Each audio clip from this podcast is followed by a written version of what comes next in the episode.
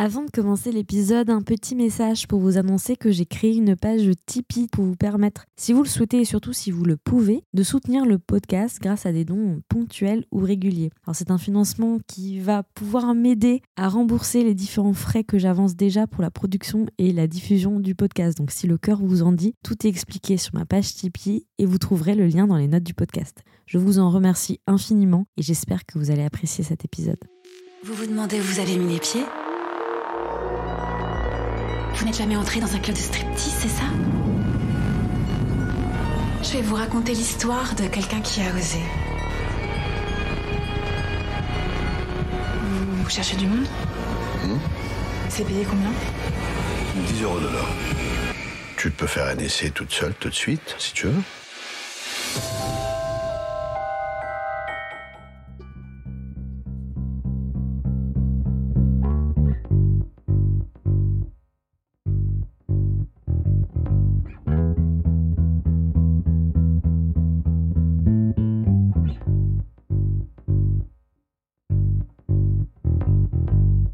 Cette semaine, j'ai réalisé un podcast un peu particulier, oui, encore, car pour la première fois, j'ai eu la chance immense de pouvoir m'entretenir avec une cinéaste, et plus précisément avec Lucie Borleto, réalisatrice française qui a sorti très récemment, mercredi même, son troisième long métrage intitulé À mon seul désir. Dans les rôles principaux, on retrouve notamment euh, les très fabuleuses Louise Chevillotte et Zita Enro. Et en rôle secondaire, on retrouve aussi Timothée Robard qu'on avait aperçu en 2021 dans un film que j'ai adoré. Euh, C'était Les Magnétiques. Et en très très très secondaire, mais je le souligne quand même parce que euh, si vous me suivez sur Instagram, vous connaissez ma passion pour cet acteur français.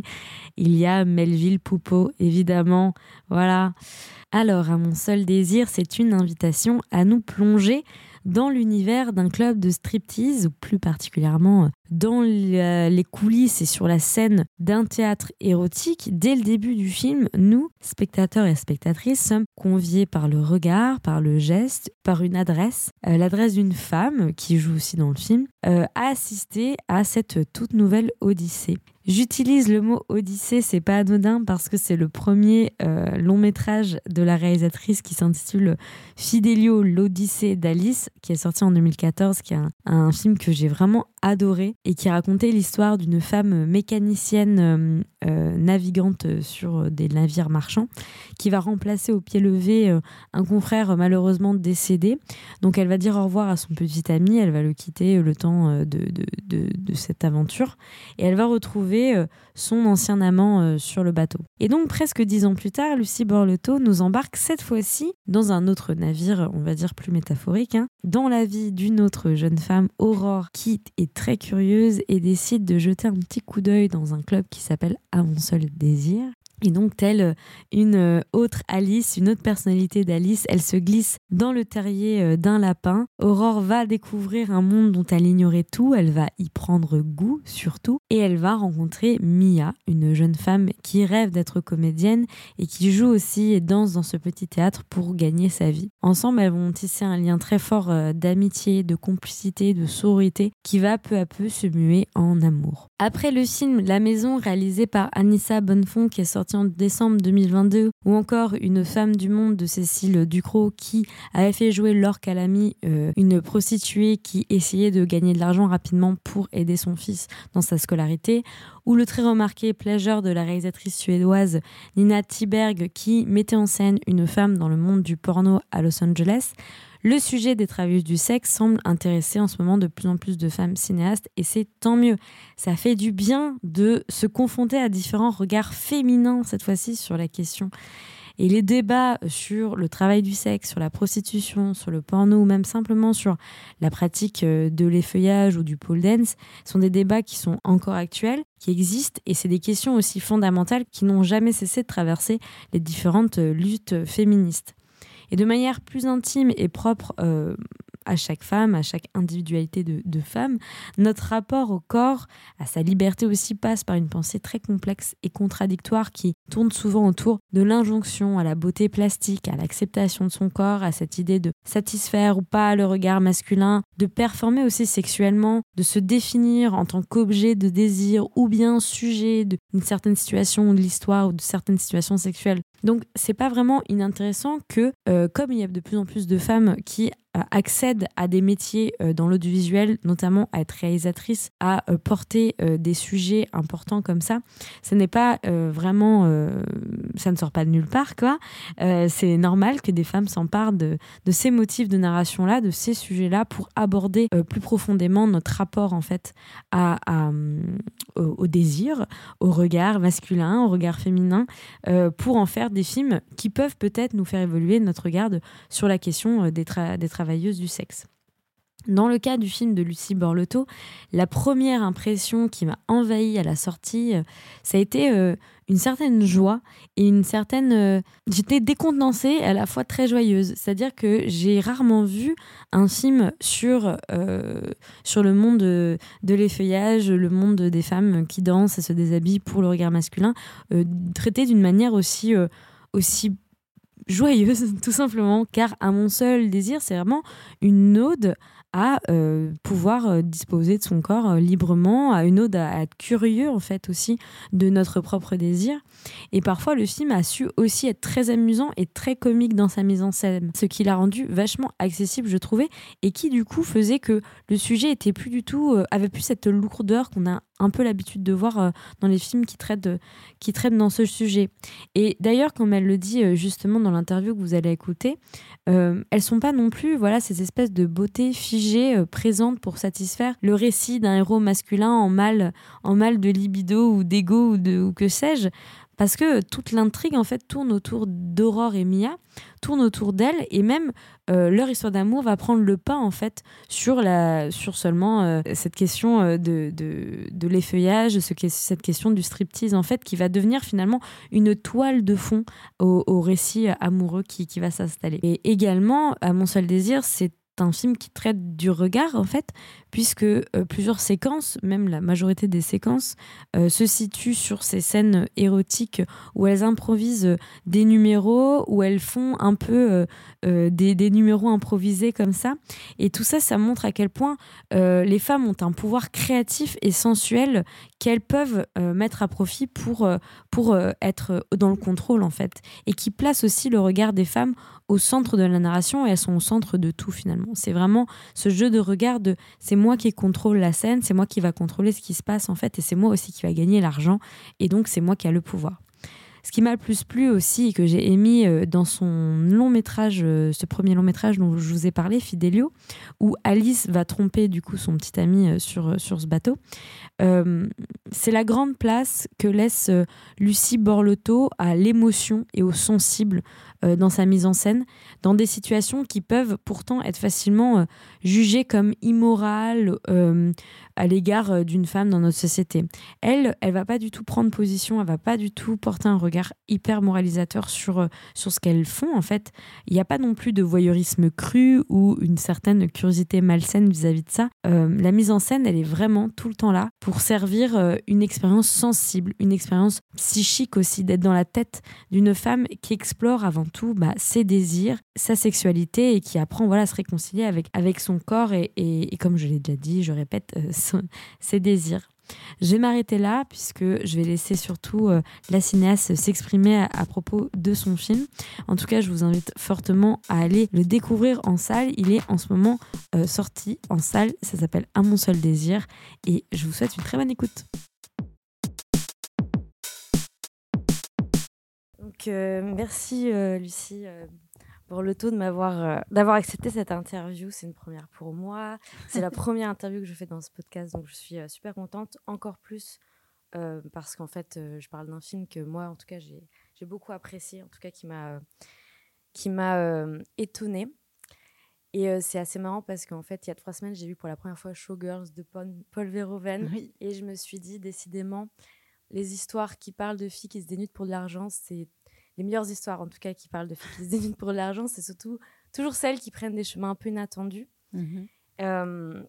notamment dans votre film, en adoptant une esthétique, en tout cas en adoptant un regard libre, épanoui sur, sur la femme, sur sa sexualité, mais aussi en adoptant une esthétique assez kitsch, assez euh, on va dire, euh, bah, dès le début du film, ça se sent en fait quand, mmh. quand, on a un personnage qui nous parle un peu à la première personne et qui nous invite dans le film avec ce ton un peu euh, burlesque de théâtre.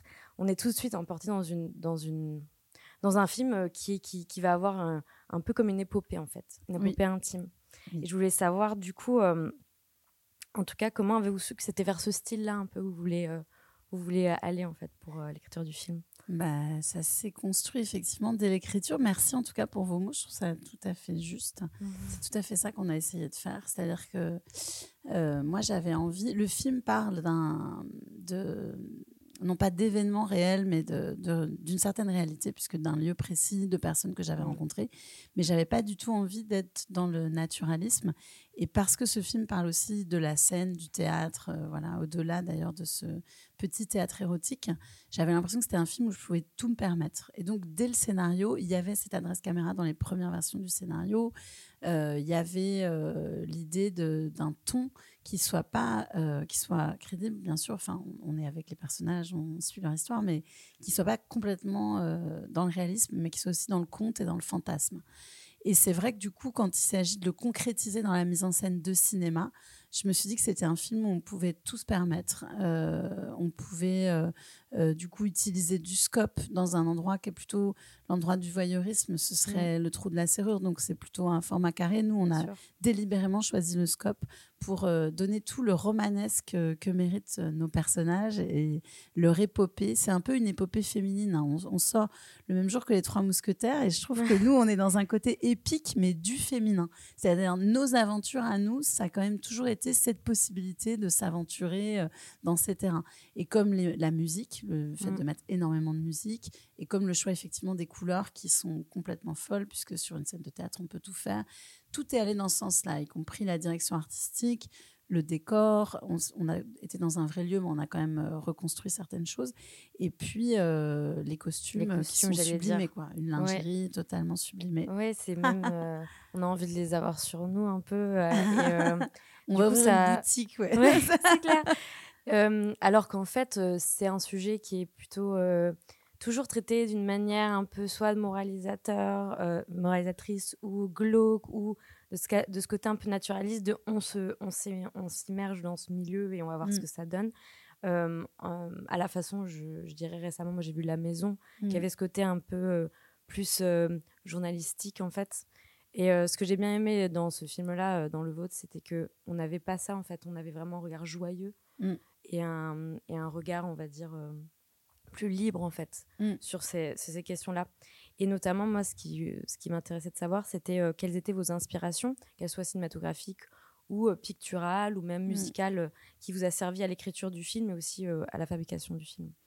Euh, bah, c'est intéressant oui, de, de, parler de plein d'arts euh, différents. euh, je pense que quand on a écrit le film avec Clara Bourg, la co-scénariste, on a revu pas mal de films de strip, mais vraiment ça allait de The Full Monty à des films comme Cabaret ou encore Magic Mike que j'avais vu à la sortie, que j'avais adoré. Euh, et après, selon les personnages, par exemple, euh, pour Zita en rouge, j'avais dit tiens, si tu connais pas ce film, vois donc Esther Kahn sur cette, cette, jeune fille qui veut viscéralement être sur une scène de théâtre dans le Londres du 19e siècle. Enfin, c'était assez varié.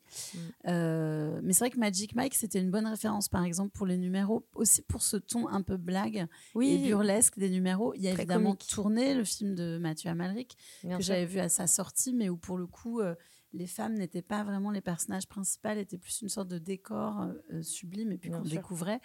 Euh, voilà. Et après, en littérature, dans les arts, en fait, j'ai l'impression que dans les arts, la relation à la femme nue, elle est infinie. Enfin, c'est-à-dire les premières petites statuettes, c'est déjà des femmes, quoi. Les statuettes euh, préhistorique qu'on trouve, et c'est très beau d'ailleurs. Mm.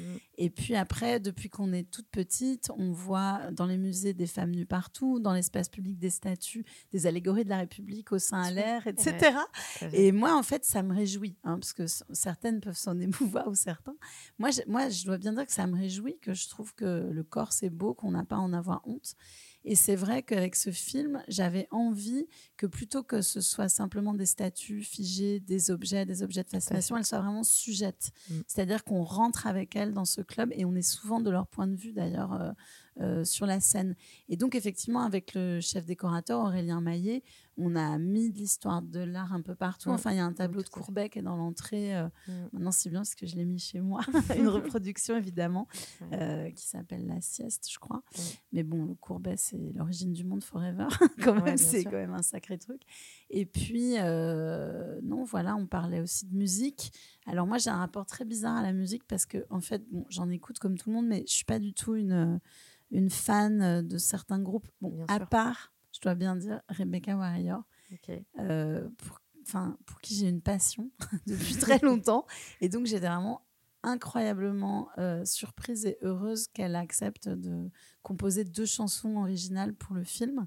Ce qu'elle a fait très vite après la lecture du scénario. Il se trouve que le compositeur du film, Pierre Desprats, la connaît très bien, donc c'est lui qui a fait le lien on y avait pensé ensemble très en amont. En fait, c'est un scénario où je savais que la musique prendrait énormément de place. Mmh.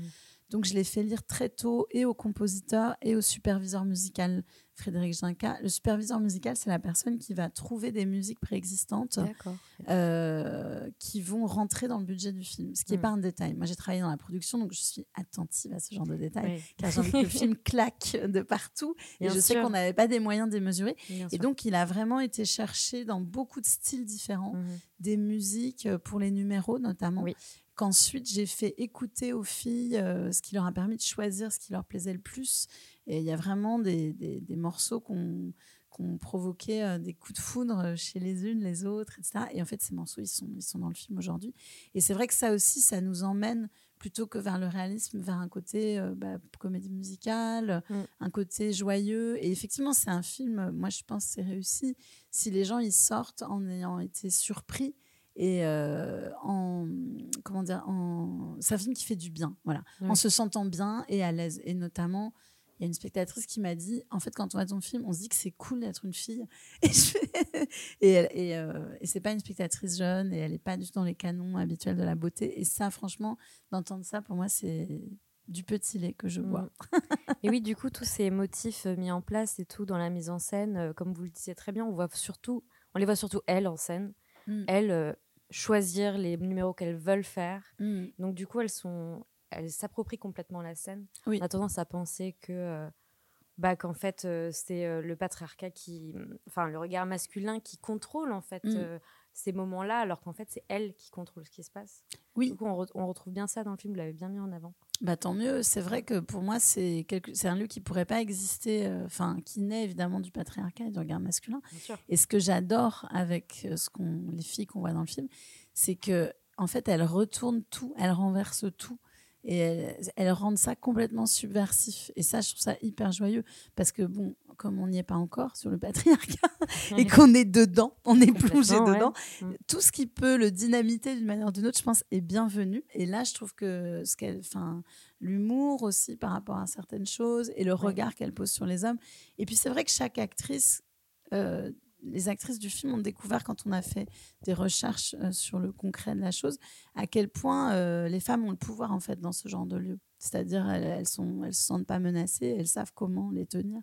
Il y a vraiment une inversion par rapport à ce qu'on s'imagine euh, où la fille qui se met à nu, en fait, elle n'est pas du tout euh, faible et pas mm. du tout victime. Bon, après, c'est pas tous les lieux. Hein. Moi, je dis pas, voilà, nous, on mm. est dans une sorte d'utopie aussi dans le film, mais qui me tenait extrêmement à cœur. C'est tout à fait ça qui doit s'en dégager.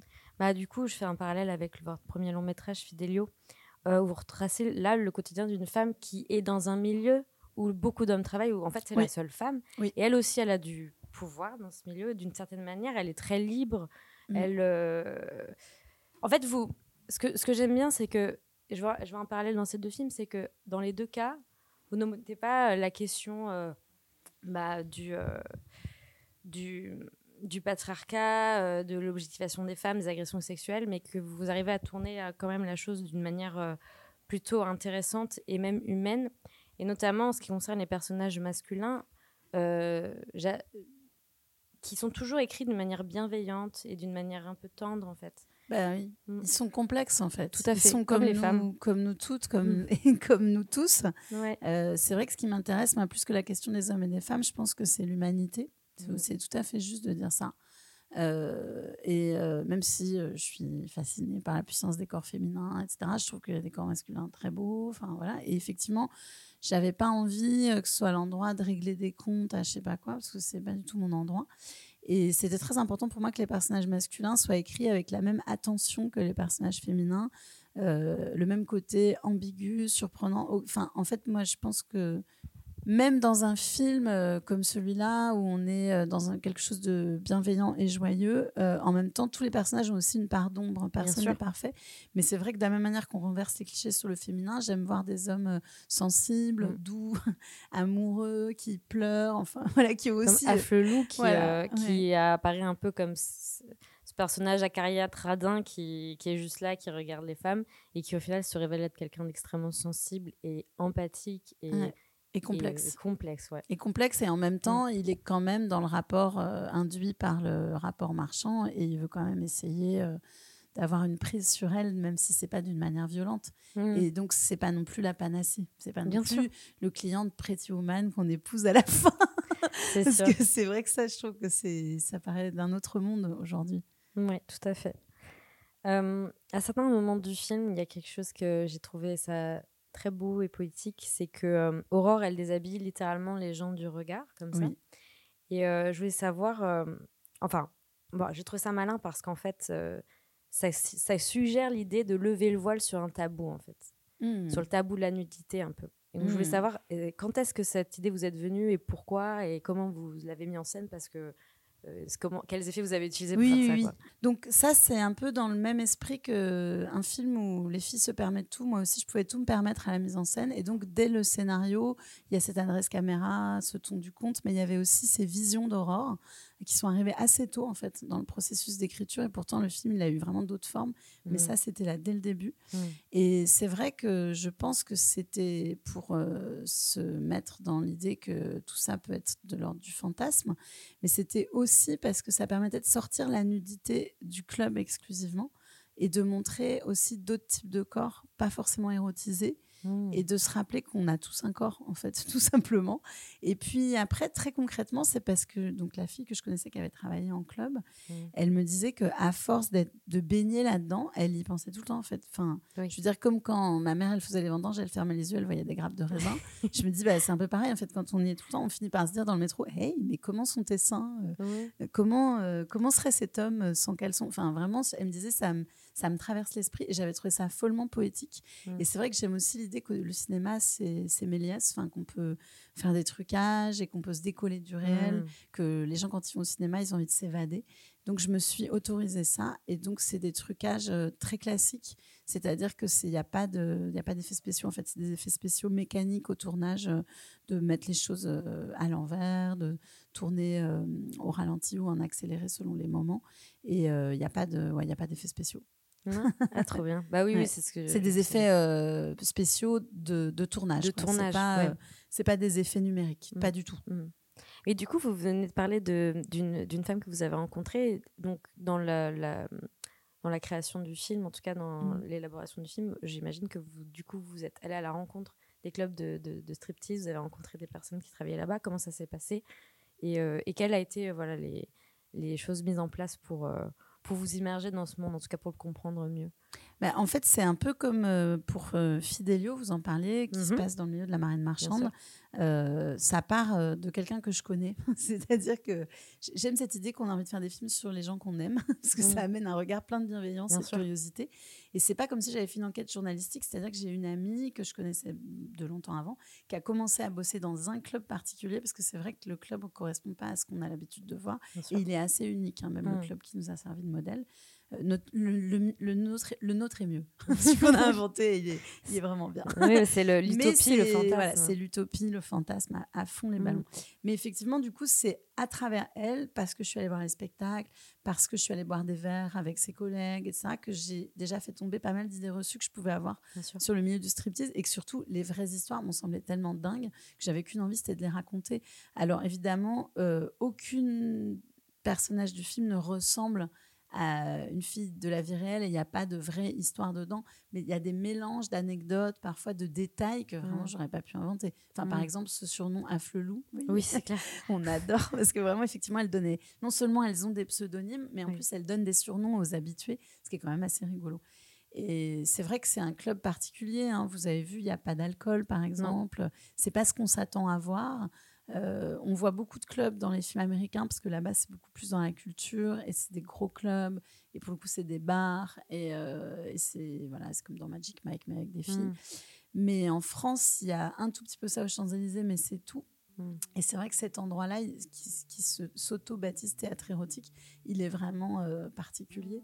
Et je le trouvais intéressant aussi par rapport à la question, bah, comme on disait, des filles qui écrivent leur numéro elles-mêmes. C'est pas non Mm. plus Crazy Horse, voyez, où Non, elles non, sont très sûr. très normées. Il y a aussi toutes sortes de parcours, toutes sortes de corps, mais en même temps, c'est quand même pas un lieu féministe burlesque. C'est quand même un lieu avec des clients. Il y a des genres de prestations, même si évidemment ça va jamais très loin. Voilà.